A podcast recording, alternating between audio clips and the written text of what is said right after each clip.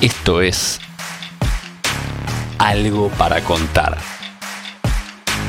El podcast oficial de Clave Bursátil.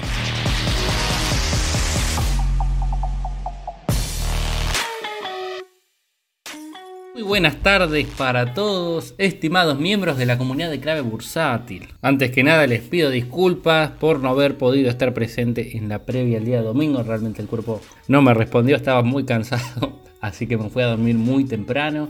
Pero, ¿qué vimos? Bueno, Gran triunfo de la oposición, acciones argentinas muy fuerte al alza, pero fue un famoso Zelda News recortando y lo siguen haciendo en las primeras horas de la rueda del día de hoy. No obstante, yo creo que esto sí es cambio de tendencia y es una oportunidad de compra para el mediano plazo, más allá de que pueden caer un poquito más y podemos conseguir mejores precios de entrada, aún, aún así me parece, y repito, que de largo plazo ya son precios interesantes de oportunidad de compra. Pero, por otro lado, ¿qué pasó con los bonos en dólares? Bueno, la fiesta estuvo en los globales, no tanto en los bonares. Los bonares quedaron muy rezagados, especialmente el AL29 y la E38 está muy interesante. También dos bonos muy atractivos para tener en cartera desde mi humilde punto de vista. Eh, ya veníamos hablando de la oportunidad de los bonos en pesos, mucha gente corriendo a dolarizarse a cualquier precio, abrió muchas ventanas en distintos bonos en pesos, ya sean ser y Badelar, que por suerte pudimos aprovechar los miembros de la comunidad mía, de Lucioni, de la suscripción.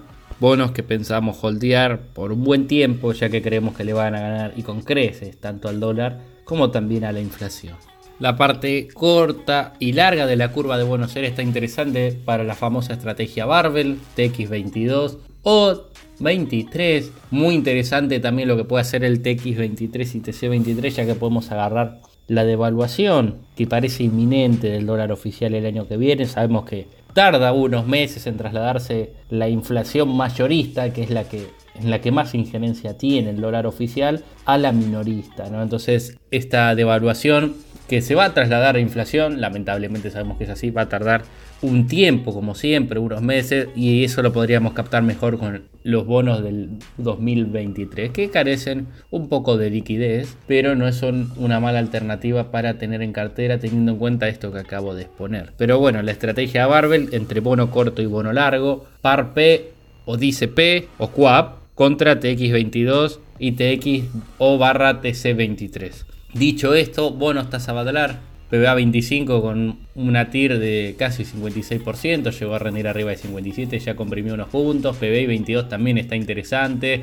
El TO 23 se pone lindo también, pero no nos olvidemos que al ser un bono tasa fija nos deja un poquito más expuestos que, de lo, que, lo, que, lo que es costumbre, ¿no? Entonces, eh, sabemos que los Badalar queramos, querramos o no, la tasa de interés ajusta en mayor o menor medida de acuerdo a, la inflación. Lo mismo hablando de bono ser, esto sí ya directamente está 100% envalentonado con, con, el ajuste. Y por el otro lado tenemos los bonos en moneda dura o dólar oficial. Sabemos que los bonos tasa fija en pesos no nos cubren de ninguna de estas cosas. O sea, el rendimiento que nosotros le podemos exigir para que sean apetecibles debería ser muy alto. Teniendo en cuenta esto, hay muchas veces que carecen de atractivo, pero lo que no quita es que si rinde un poco unos puntos más de TIR, seguramente le echemos un ojo con mayor cariño.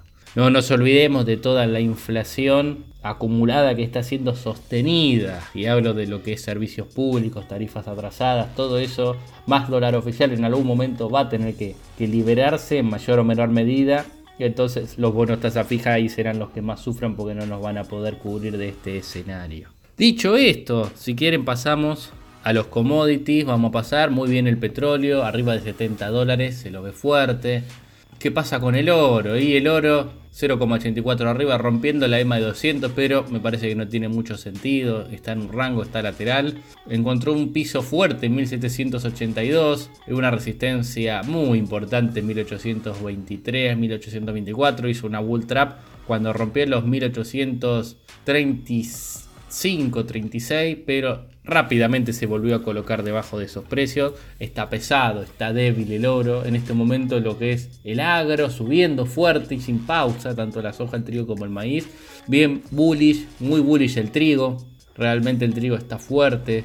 tanto el de Chicago como el de Kansas. Mientras que el maíz diciembre nuevamente por encima de la EMA de 200, maíz diciembre Chicago Seabot. Veremos si logra arrancar, nosotros tenemos una posición chica en esta zona, nos gusta lo que está haciendo el maíz. Veremos si logra romper esa resistencia estática que tiene en la zona de los 203 dólares, 6 por tonelada. En caso de romper ahí seguramente tengamos objetivos más interesantes. Primera parada 210 dólares por tonelada, segunda parada 222 dólares. En caso de romper ahí ya estaría ejecutando el triángulo al alza y seguramente veamos nuevos máximos en el corto plazo. En cuanto al mercado norteamericano, el S&P 500 en el piso del canal alcista parece oportunidad, lo está retesteando. ¿Qué está haciendo el índice Nasdaq en este momento? El de mayor fortaleza alcista y sí, rebotando en la EMA de 21, sigue bullish, esto es para arriba todavía, no se perdió la tendencia, demuestra fortaleza, el Dow Jones el más atrasado, veremos si logra hacer piso en la zona de los 34.680 puntos y de acá salir, ya frenó en esta zona más de, en más de una ocasión, diría que son varias. Veo 6 contactos, 7, 8, 9 contactos en esta zona. Así que en caso de perder esta zona de precios, seguramente tengamos una corrección más fuerte en el Dow. A los 33.900 puntos seguramente vaya en caso de perder esta zona. Así que zona muy relevante a monitorear.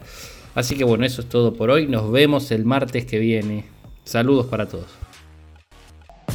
Si querés enterarte de la última información del mercado en tiempo real y sin costo alguno, súmate a nuestra comunidad de WhatsApp en clavebursátil.com barra comunidad, un espacio de inversores para inversores.